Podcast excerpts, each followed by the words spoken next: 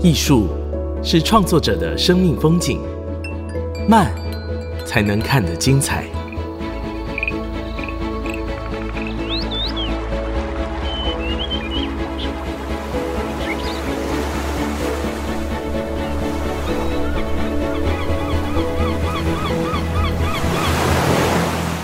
跟着艺术慢慢走。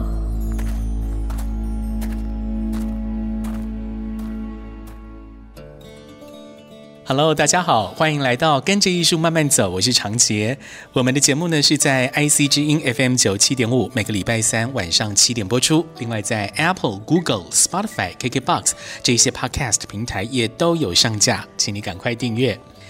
在许多城市型的艺术节庆当中哦，有一档艺术节非常的独特，它呢是限定主题来创作的，而且呢这个艺术节举办的年限哦，从第一届到现在有二十多年的时间，在台湾也算是蛮长寿的艺术节哦。这个艺术节庆呢叫做高雄国际货柜艺术节。听到这个名称就知道，它是以货柜为主题，邀请艺术家进行创作。那我们可以从艺术家玩货柜的方式，打开很多很多的想象。今天呢，我们就邀请到今年二零二三高雄国际货柜艺术节的共同策展人陈伯年，跟大家分享今年的货柜艺术节。伯年好。主持人好，各位听众大家好。高雄货柜艺术节，如果刚刚所说的啊，它从两千零一年就开始了耶，哇，这样算下来二十多个年头。算是很长寿的，因为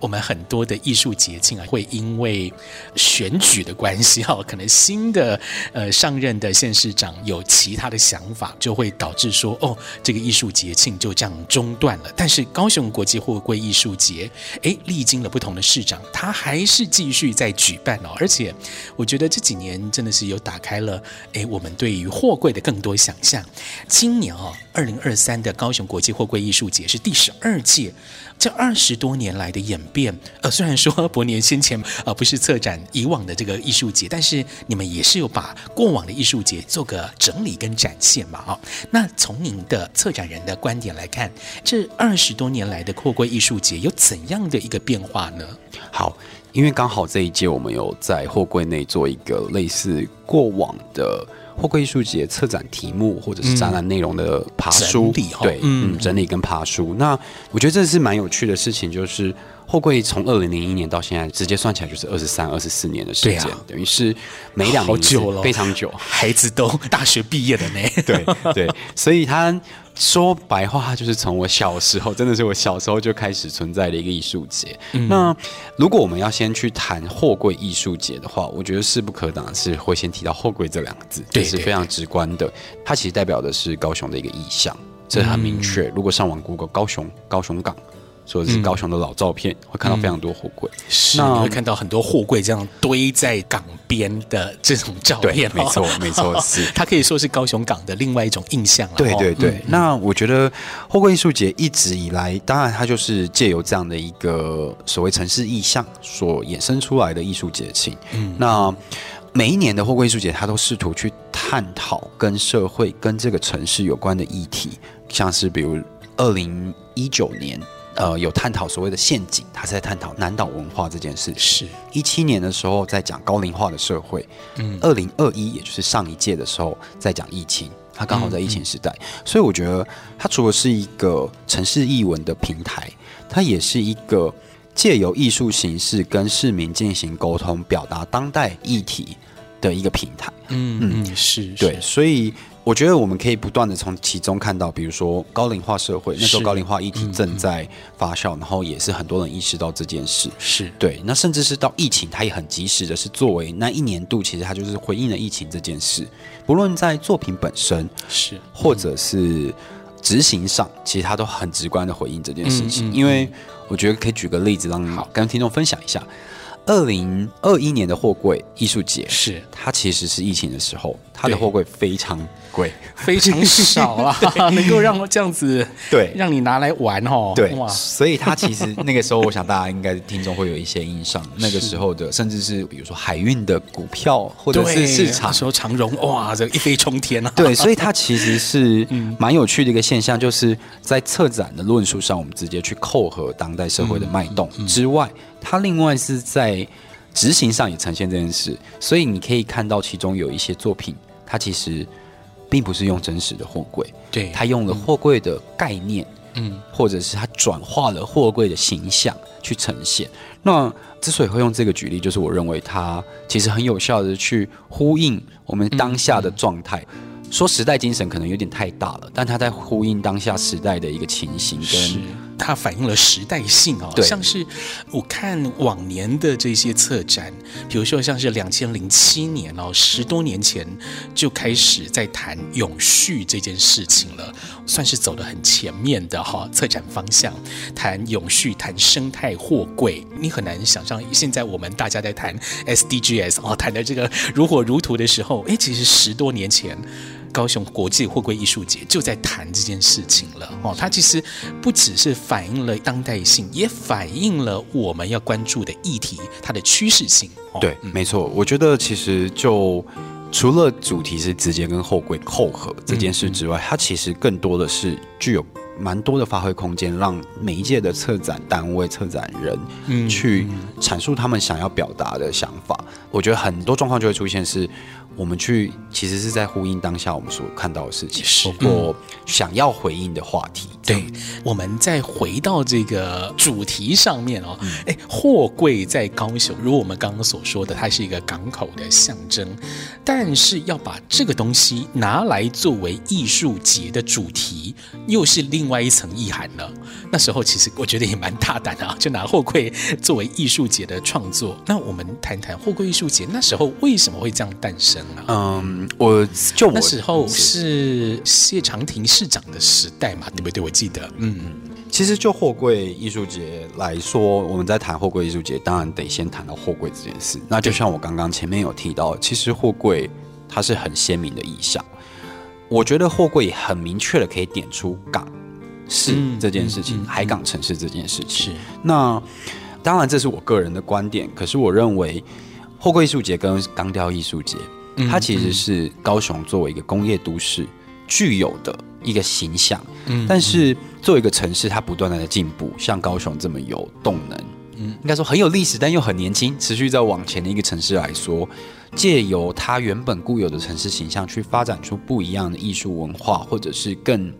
多元的平台，嗯，我觉得这是高雄市一直在努力创造出来的东西，所以。嗯变成货柜艺术节的时候，我觉得就是把一个城市旧有的工业形象、工业意象转化它，用不一样的语言，用艺术的语言去诉说它，或者是用创造性的手法去让这件事情能够被更多人看到，然后产生不一样新的对于高雄港、高雄市跟货柜的，或者是刚刚讲的钢这个钢铁的钢铁的产业的连结。我觉得这是蛮有趣的一个转换的过程，对。那我觉得这是高雄市长久以来，其实到现在都依然在持续努力的方向。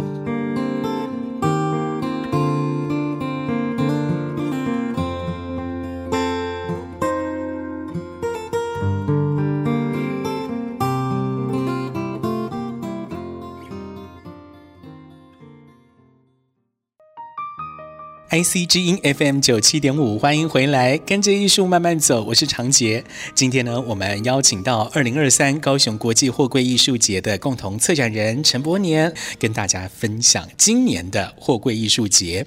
刚刚提到了货柜艺术节，它的主题就是货柜嘛，哦，以货柜为题材展开创作，算是一种命题式的创作。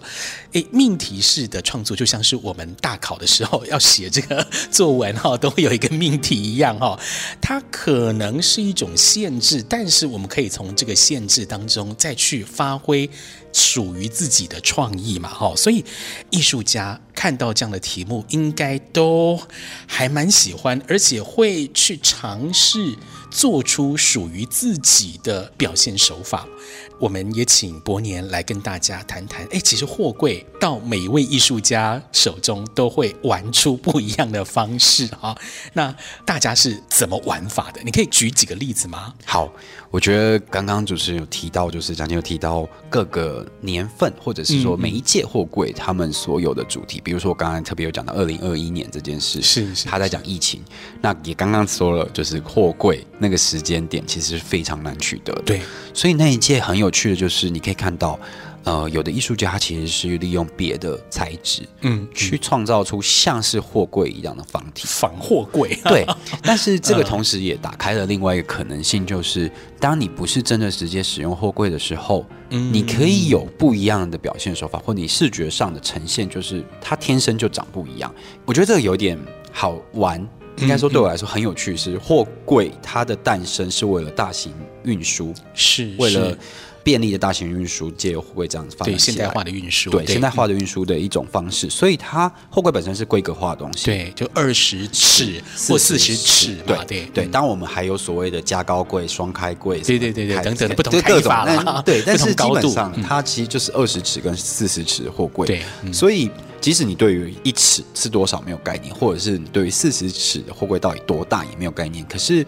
借由那一个形状跟那一个差不多那样大小的，嗯嗯，那个比例哈，对，那个方体，你就会想到货柜这件事。嗯，所以像在二零二一年，其实就有看到很多作品是借由这样的方式去呈现。我觉得这很有趣的，就是借由艺术的手法，将概念转化，将材质变换之后，我们还是会想得起来那个东西。可是。它不会是完全一样，直接使用这个美材。是对。除此之外，也有比如说借由切割完的货柜，或者是取货柜的皮，取货柜的骨，嗯，嗯，OK，然后披上不一样的皮，换上不一样的骨，这些手法，我觉得其实都还是蛮有趣的创作。然后，当然也有把不是货柜的东西变得很像货柜，也有把是货柜的本身的材质转化的不像货柜，所以。我觉得在这个材质上，虽然它是一个命题式的，有点像是我们小时候写作文给我们一个题目，但它事实上，就我个人来说啊，我会认为它给予了一个依据，但它不会把你限制住。嗯，这是很是很有趣的一个地方。所以很多艺术家会想到货柜的时候，他会利用那一个形状，利用那一个明确的材质，不论是把它变得不像，嗯、变得像。或者是把它转化成不一样的形象，是，我觉得这都是一种创作的方式。嗯，我看到有的艺术家把。一个一个货柜当做是一种元素，然后来玩雕塑。有的艺术家把货柜当成是一个空间，然后他在里面再去创作自己的物件，哈，让这个货柜产生意义。也有的，我觉得后面啊，有几届开始有建筑师加进来了。建筑师想货柜又是另外一种思考方式，他把货柜当成是另外一种结构的空间，然后再去拼装、再去堆叠等等的，哇！就是每位创作者真的都是，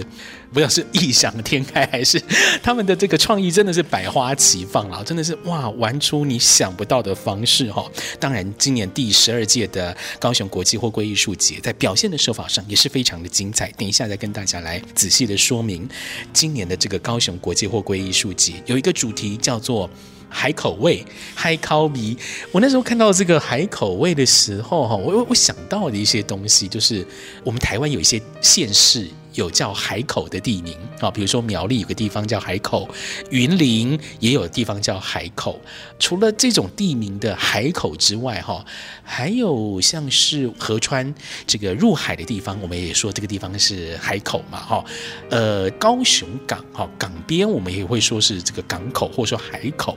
这后面再加了一个味，味道的味，又让这个海口的意义转化成另外一种，好像是一种感官的体验，哈。为什么这一次会用海口味这样的三个字来做主题呢？而且我自己觉得这个海口味哈，其实还蛮亲民的。我等一下也想听听伯年的想法，为什么这一次会用海口味来做主题？好，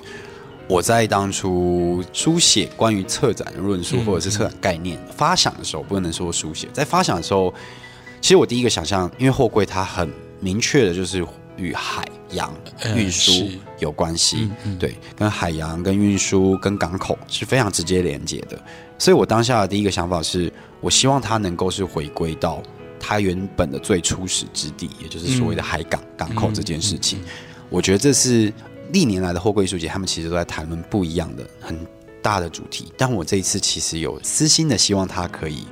更亲民，就像你刚才说的，就是当然不是说之前的题目很难亲近，而是我觉得这一次的题目去谈大家对于港口，因为货柜艺术节其实蛮常年都是在港边举办的，是当然有几届我们是在不同的地点，不过主要来说还是以港区这边为主。那将货柜放回港区这件事，其实是非常有意义的一件事，或者是说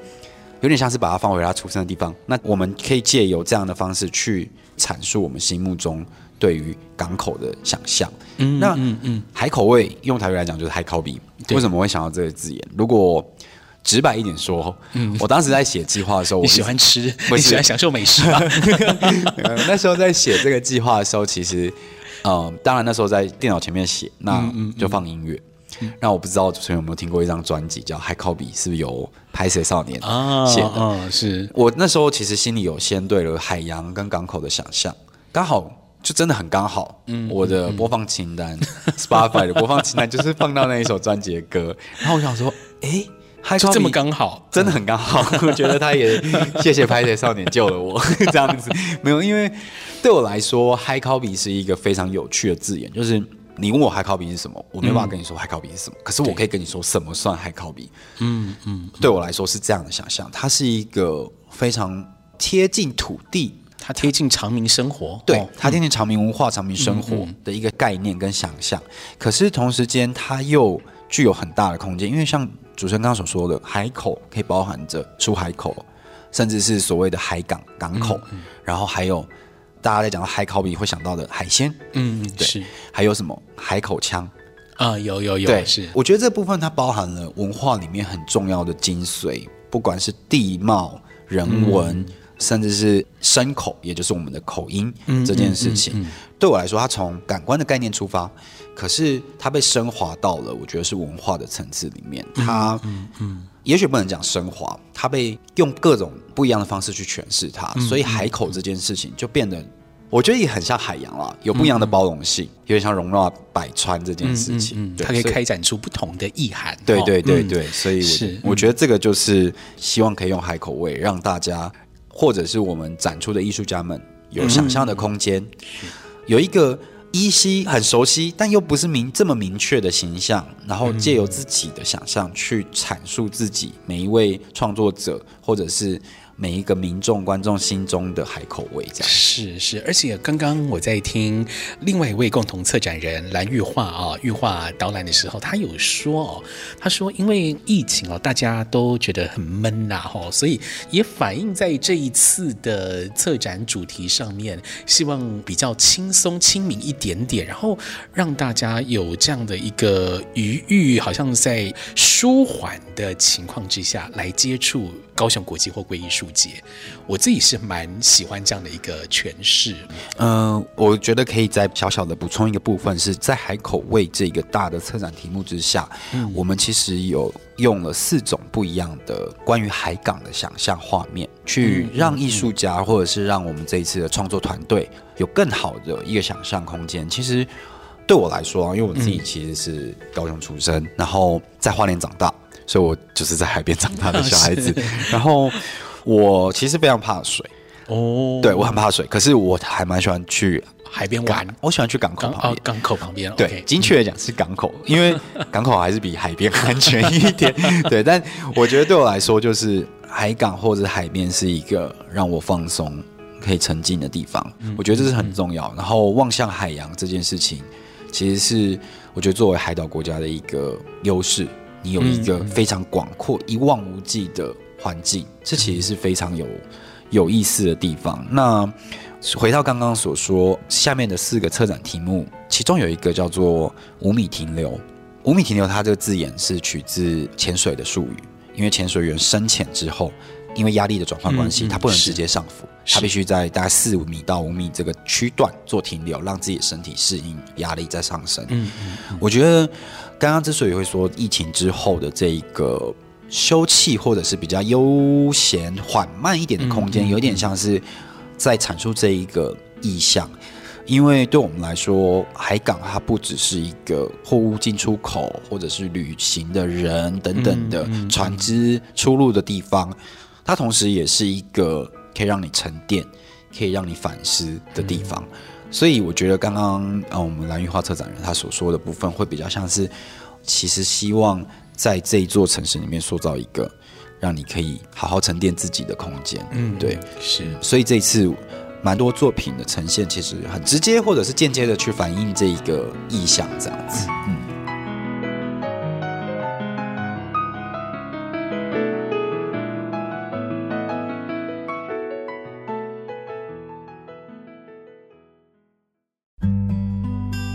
欢迎回来，跟着艺术慢慢走。我是长杰。今天我们来到了高雄港都，来拜访二零二三高雄国际货柜艺术节的共同策展人陈伯年。刚刚伯年啊，在上一段节目为我们讲到了今年高雄国际货柜艺术节海口比这个策展主题底下的四个面向当中，有个面向叫做五米停留。那另外三个呢？伯年，嗯，其实我觉得这一次的题目。都是围绕着海港或者是海洋这件事情，所以另外三个，第一个是所谓的引水入港，引水入港哦，这个就很能够想象。对，它引水入港这件事，其实是我觉得它作为第一个，我们有一点有一点是希望它可以呈现像是港口或者大型船只入海入港这件事情的想象。同时，高雄港是全台湾最多引水员。嗯，从业人员的城市。是是，呃，高雄港当然也是台湾第一大港，所以这个东西，我觉得引水入港这个东西有点扣回去高雄港的产业本身，同时它又是一个很大气，或者是。光听这四个字，心里有的脑海的画面应该就是很开阔的，对对对，然后就啊，船只进入港口的这种意象就会出来了哈。好，这是第一个方面。对，那第二个部分就是刚刚所讲的那个五米停留的部分，然后再来，其实第三个就是我们的呃向海儿歌。向海儿歌它其实是取自高雄，每年都会发行一个叫做南面儿歌的专辑。嗯，它其实是收录地方的音乐创作的人，或者是不一样方言的表演者是所制作的一张专辑。那蛮有趣的是，我这一次其实都是从各个面向捞过来的，所以对我来音乐也是哈。对对，南面儿歌后来我就在想象说，如果在海边的话，有点像是向海唱歌或者说话，所以我写了一个向海儿歌这样的意象题目，是希望说有点回到刚刚在讲说。我们面向海洋跟海说话，或者是沉思自己，这个就有点像是在讲上海儿歌这件事情。那他也去，也希望借由这样的题目去爬书，作为一个海岛国家、一个海洋城市，他能够有的向内观看或挖掘自己，不论是过去、现在或者是未来，嗯的时空环境底下的一个故事性，这样子。对，是。最后一个就是我们的鲜味。新鲜的鲜，嗯，可是味是未来的味，鲜味，对，取的刻意取这名字，其实就是、嗯、因为鲜味，我觉得是海口味的第一要素，哎，是。对，我们就是想到海鲜，海鲜嘛，对，海鲜就是想到它的鲜味，嗯、新鲜的味道。嗯、那借由把这个“未”这个字眼换成未来的“未”的时候，它就变成想要去跟大家说明展望未来，或者是看向未来这件事情。是那。不论是城市啊，或者是这个文化，或者是货柜艺术节本身向前行的概念跟他的感觉这样子，嗯嗯、所以伯年跟玉化哈就用 High Copy 这样的一个策展主题，加上底下四个子主题啊，引水入港、五米停留、向海儿歌，还有鲜味这样的四个子题，跟艺术家进行沟通，邀请他们创作，嗯、然后每个人都长出不一样的果实出来了。对，今年是有六件作品吧，对不对？对，没错，跟大家做个介绍好吗？好，嗯，今年其实我们不只邀请了建筑师、设计师团队，也有艺术家的加入，就有包含上次非常知名的在地艺术家卢明德老师的作品。哦，是，对，是。那卢老师他本身就是高雄人，所以他借由了他自身的成长背景，去延续他一直在做的创作脉络，所以做了一个微型迁徙的创作展览这样子。嗯，嗯，再来当然还有我们的呃黄一问，他也是高雄在地的艺术家所做的独享角屋，其实就是借由打造一个小空间。让人躲进去，嗯，他把这个货柜分割，好变成了一个小小的空间，然后我们可以进去这个空间，坐在椅子上看海。对，真的很适合自己一个人，或如果你有女朋友、男朋友，OK，就是两个一起去，OK 也很好，但是不能塞太多人。是，它是一个很适合独享的角屋。对，然后再来还有我们台湾艺术创作团队，就是布里赫森他们所做的《川川》这件作品。嗯然后这件作品我觉得很酷哎、欸，对，对这件作品其实蛮有趣的是，是嗯，也可以回应主持人刚刚有说，哎，货柜这个主题、这个材质到底怎么去玩？它在视觉上，它很直观的将原本很刚硬的货柜扭转，它想要翻转这个刚硬的线条，是，所以。借由扭转这件事情，我觉得在视觉语言上，语言上它就变得很像是一个纸雕。嗯嗯，没想到货柜可以变成这个样子啊，扭转成这个样子啊。嗯、我我讲一个没有那么诗意的一个比喻好了，就像是我们扭毛巾一样。哇，没想到货柜可以完成这个样子，扭转成这个样子。没错，我真的觉得哇，实在是太厉害了哈。嗯、而且这样的一个水流流转或扭转的这样的一个形象，其实也跟旁边高雄港上面的波浪，哎，其实有一种。蛮明显的对应哈，很有趣。嗯、好，那我们再继续请伯年来介绍。好，那再来还有，当然是我们也是高雄在地的非常知名的建筑品牌啊，林志峰建筑师事务所他们所做的 White Water 这件作品。White Water，嗯，白色的水，水白水，这是这什么意思？我们昵称都叫白水，它其实是借由冲浪的术语。所谓的 white water 其实是在指一道浪打到岸上碎开的那个结构，是。所以这一件作品它本身也是将货柜切碎堆叠，创造。我觉得这也是建筑师非常厉害的地方，他们总是能够借由有限的材质去创造空间这件事。是。所以他将货柜切碎堆叠之后。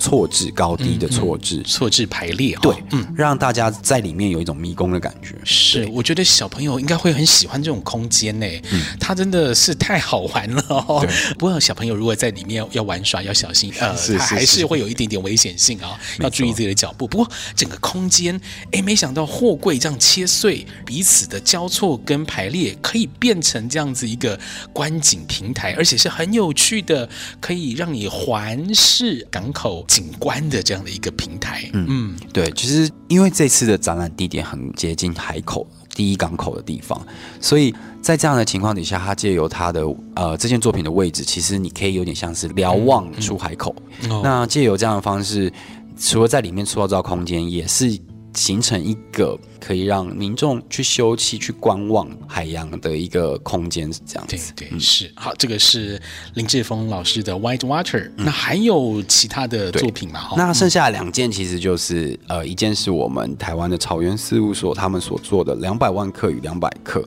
那这件作品，嗯、它其实有点呼应我刚刚在讲视觉语言这件事情。它的概念呢，是将我们货柜在运输的过程中所使用到的货物缓冲带，把它翻到外面来。哦，就是我们一般的货柜里面是可能是一箱一箱的木质的木箱，或者是不一样的货物，可是。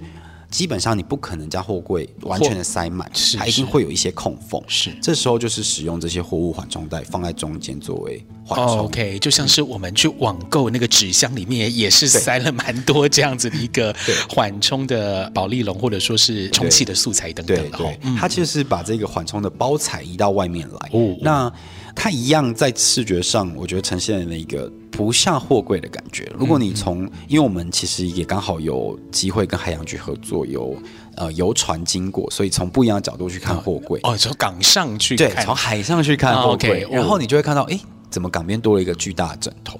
大家如果有机会来，可以亲眼看，这还蛮像的，对，怎么会有一个大枕头？我们都昵称它是枕头，它其实就是将。呃，里面的东西翻转到外面来，嗯，inside out，对，inside out 这件事情。然后原本是一个很硬，它是二十尺的货柜，可借由里面的包材翻到外面之后，你发现，哎，这个线条变得蓬蓬的，嗯，嗯，对，反正有一种疗愈感。对，这是我自己看到这件作品之后，非常就是有一种嗯，好疗愈，一个大枕头在那，好像变米其林宝宝那种感觉。对对对对。然后最后当然就是我们这次特别有邀请。台湾跟法国的双国籍团队、嗯嗯、Hello Best Workshop 他们所做的 Nautical Nexus 这件作品，它没有使用货柜，它有点是去玩，或者是去重新诠释货柜的概念。嗯嗯、它将三只二十尺的货柜借由钢铁的结构打造出来，它不使用真实的货柜。那借由这样的方式呢，它依然是在。所谓的规格化这件这个概念上，他去针对规格化这件事情做诠释。可是他借由着镜子啊，或者是我们的太空毯，也就是我们常爬山会用到的保暖道具，是太空毯，不同的材质去贴皮，或者是将里面做成一个全镜像的反射，是是无限镜像的反射的效果，然后再加上灯光。如果有机会站在这件作品底下，大家一定要站在这个作品底下，靠它近一点哦。对，嗯，你可以。从它里面看到周围的环境，这是真的非常神奇。因为，嗯嗯，你可能站在港边，可是你可以看到呃天空，天空，对，你可以看到海，对。你可以看到旁边海霸王餐厅的招牌，你可以看到上面轻轨开过去的画面，是，这个很有趣耶，因为他把这样的一个钢铁结构哈做成像是三个货柜这样子交叉哈立在地上，而且这个仿货柜的内部都全部以镜面的这个方式来贴上哈，呃，我们靠它近一点，好像就看到了一个万花筒一样的一个视觉效果，嗯、对不对？对，每个家长应该都可以带小朋友来这边看一下。这个作品，小朋友应该也会很喜欢。我觉得大人也会很喜欢。刚刚在看展的时候，就看到有一对情侣哦，他们就站在不同的方位哈，拍对方的样子哈。嗯嗯、所以我觉得这个万花筒般的这样的一个无限延展，而且是多方位的视角，呃，是这件作品很吸引人，而且很好玩的一个地方。嗯，没错，没错。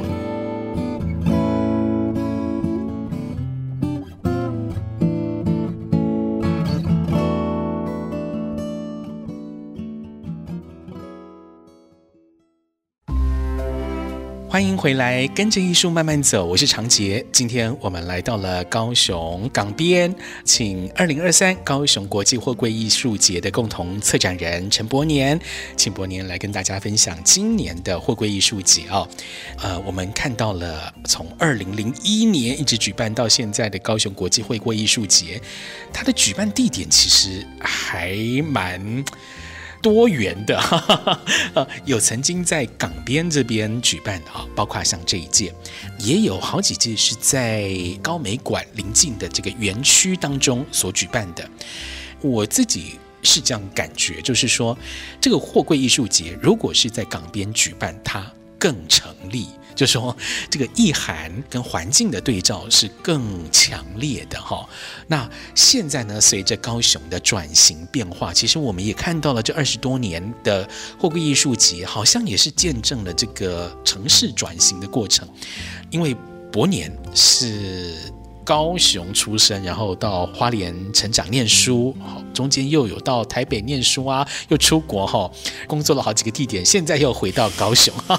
对，哎，你回来高雄多久了？大概。一年多，一年多、嗯、哦，还算新鲜人啊，是新人，是个新人来。是那其实我们看这个高雄的转变哦，我每次来高雄，大概半年来一次的这个频率，我会觉得好像高雄每一次都会有一些新的变化，包含新的场馆成立了，新的展览出现了。或者说是新的交通系统，它开始营运了，好，等等的，就说高雄不断的变化，这也是一种城市转型。那您是策展人，您也是市民，要不要来谈谈？您觉得哈，以市民的角度来看，好不好？后柜艺术节这样的一个城市型的艺术节庆，它在高雄这一座城市还有怎样的可能性？还有怎样的想象呢？嗯嗯，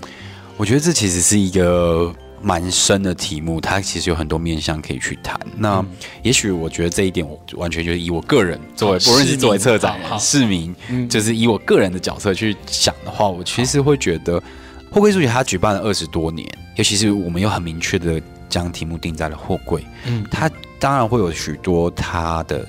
不能说限制，而是说这个题目上的难度，我觉得就是直接说它是难度。但是我认为一个城市它有。不断变换的风风貌。嗯、我觉得这是不只是高雄，所有城市都有它一直不断的在前进，它所身上携带的过去的历史、过去的风貌，跟他现在正在努力的方向，还有他未来也许会变成怎么样的可能的这一个不同面向。那我认为艺术它本身其实就是一种非常，应该说非常有创造性的技巧。对我来说，艺术创作这件事情是非常有创造性的技巧。那怎么样借由这个技巧去将透过艺术节的可能性，不论是美彩的可能，不论是策展题目的可能，持续拓展？我觉得这会是我自己想象，这是货柜艺术节接下来可能会一直持续关注的地方。那不论是可能扩展参与的族群。也许是说，像我们有设计师、建筑师、艺术家，嗯嗯，接下来也许有文史工作团队等等，我觉得这都是一种可能性。对于货柜艺术节来说，哦，对，嗯，嗯，那就作为市民的角色来讲，我想货柜艺术节或者是钢雕艺术节，高雄特有的这些艺术节庆，它自己逐渐成长成了一个文化品牌，它还是一个城市的代表的。艺术或者是文化力量，可是它同时，我觉得它也自己长出自己的脉络。嗯嗯，像我这一次其实就做了关于过去的货柜艺术节的历史爬书，我其实就有蛮深刻的体会。每年我们都可以看到他试图在找更有趣的点，或者是更不一样的阐述手法去讲货柜城市这件事情。那作为市民来说，当然我会觉得在自己居住的环境可以遇到。艺术讲的比较感性一点，可以在自己的城市遇到艺艺术，其实是一件非常好的事。刚好这一次，刚刚主持人有提到，我们这次在港边举办，对，它所在的区块有一点像是将博二以及高流串联串联起来，它像一个廊道，所以。我觉得很多的时候，我在现场的时候会看到民众是来散步的，嗯嗯，但是他们会给我的反馈是，哎，在这边散步可以看到这个东西，好，蛮有趣，很好玩的，总会冒出这个东西。我觉得这就是作为城市文化或城市艺术节庆品牌的一个重要性。你在这个城市的角落创造了一个小小的，它甚至不用很巨大，可是它都会有对于整个土地的风貌。会有一个不一样的影响，不一样的改变。这样是是，我自己是很期待高雄国际货柜艺术节可以持续的举办，因为这种城市文化品牌的打造不是一时半刻，它是需要这样子长时间累积下来，它才有办法变成一个鲜明的 icon。变成一个品牌，好、哦，让我们谈到高雄，诶，我们可以联想到相关的艺术节庆、相关的艺术活动，它需要时间累积。那我也是非常期待高雄国际货柜艺术节可以这样这样继续继续去累积，尤其是。因为我在想说，像是很多的艺术节庆现在都很强调在地参与。如果有在地的文史团队或艺术团队愿意去投件，或者是用什么样的方式去参与高雄国际货柜艺术节，或者说是某一些艺术家他在打造的时候，可能有点难了哈。就是加入一些在地共创、在地连结的这个部分，我觉得或许都可以是操作的一些方向了。就是说，还有很多很多的可能性，可以在这个高。从国际货柜艺术节里面发生啊，而且我觉得对观众来讲，货柜艺术节也是亲近当代艺术很好的一个入门砖啦。就是说，很多人啊听到艺术啊，就倒退三步哦，就觉得说啊，那个不关我的事啦，或者说是哦，那个我都看不懂啦。但是我觉得货柜艺术节不会让你觉得说哦，我都看不懂，因为就像这一届的这个作品都太好玩了。呃，所以我觉得说货柜艺术节可以用很简单的方式带你走到艺术的这个世界里面。那伯年，你也是艺术领域的工作者哦，你已经念艺术，那你会怎么去鼓励大家，包含鼓励听众朋友、鼓励市民哦，家长带着孩子一起来亲近艺术？嗯，呃，我觉得作为城市艺术节庆的一个好处，这也是为什么我这一次会想要使用海口味这个意象。我希望它很好亲近，真的就是。不论是老少，他们经过就会念、嗯、哦，海口比他看到 他，就会念了。对，我觉得这是一个对我来说艺术节庆，尤其是属于城市的艺术节庆，它的首要条件是让人好亲近，这是必要的一个。嗯、不论是你把它想象成吸引观众的点，嗯、或者是你把它视为一个平台发生的要素，我觉得这都是非常重要。那最入门砖来说。它不会有太多的所谓我们很常在美术馆展览里面看到的艺术很专业的语言，嗯嗯嗯，它其实就是很直白的，或不能讲直白，也许它就是借由视觉的创造，重新去梳理他想表达的故事，嗯嗯，所以在观赏这一类的东西的时候，其实我都会觉得大家可以保持着更轻松的心态去亲近它，嗯，那。因为自己本身念的是艺术，所以很常就会陷入这样重复的思维。但是借由这样的展览的机会，其实我们都可以可以用不一样的方式去看待艺术展览，或者是艺术的呈现。对于观众或者听众来说，我想有一句话，我觉得是绝对不会出错，就是你多去看，你就会了解。嗯嗯，你也许会觉得，哦，美术馆就是一个。不能带水，不能带笔，可以带水啊，但就是会有一定它的规矩跟限制的地方。好像，然后里面的东西我又看不懂，因为我自己的父母亲可能也不是从事这个领域的人。嗯嗯嗯、可是，我觉得借由这样的机会的时候，这个东西就有别一点跨越这个鸿沟，嗯、就是哎。嗯嗯美术馆好像是有一个文化资本资产的限制的一个门槛，是，是我们说不敌了文化资本的论，对对对。对，好，我们需要一些呃相关的教育啦，对啊，我们才但才有办法进去，才有办法亲近哈。对，但事实上，我觉得借由艺术节庆这件事情，你就可以先跳过这一题，嗯嗯、你等于把它搬出了美术馆之外，是，是。嗯、而且就是 for everyone 的，就是不论你的性别或男女老少哈，对，是可以。好亲近、好入门的啊，对。然后我觉得再来，当然就可以到刚刚说，不论你去参加光影艺术节、货柜艺术节、钢雕艺术节，它谈论的是你生活中的东西，借由这些生活中的东西，你去入门。所谓大家很一直在讲艺术这么大崇高的字眼，崇高的字眼之后，我觉得会让大家会更有感觉、更有兴趣去亲近。那回归到最原本，就是作为一个艺术工作者，大家来看展览是我们的傍晚来源，所以我觉得借由这样的机会，大家可以不断的尝试，不断的去了解，嗯嗯嗯、就最终可以，我觉得大家会喜欢上这件事情。是是，我就是这样的一个入门者，从艺术节的活动当中，慢慢的走到艺术的世界里面。我相信还有很多人也可以哈，透过这样的一些活动，更认识或享受。艺术带给你的生活，带给你的创意，带给你的无限可能。好，今天呢，非常谢谢今年高雄国际货柜艺术节的共同策展人陈伯年特地接受我们访问，谢谢伯年，谢谢。谢谢。在两千年之前呢，高雄港是世界货柜吞吐量的第三大港。好，也因为这个港口的建设，还有重工业的发展，让高雄逐渐形成了现代都市的规模。但是后来产业结构变化，啊，产业外移，中国港口崛起，造成高雄港区的航运量降低，所以高雄港也需要重新的寻求出路。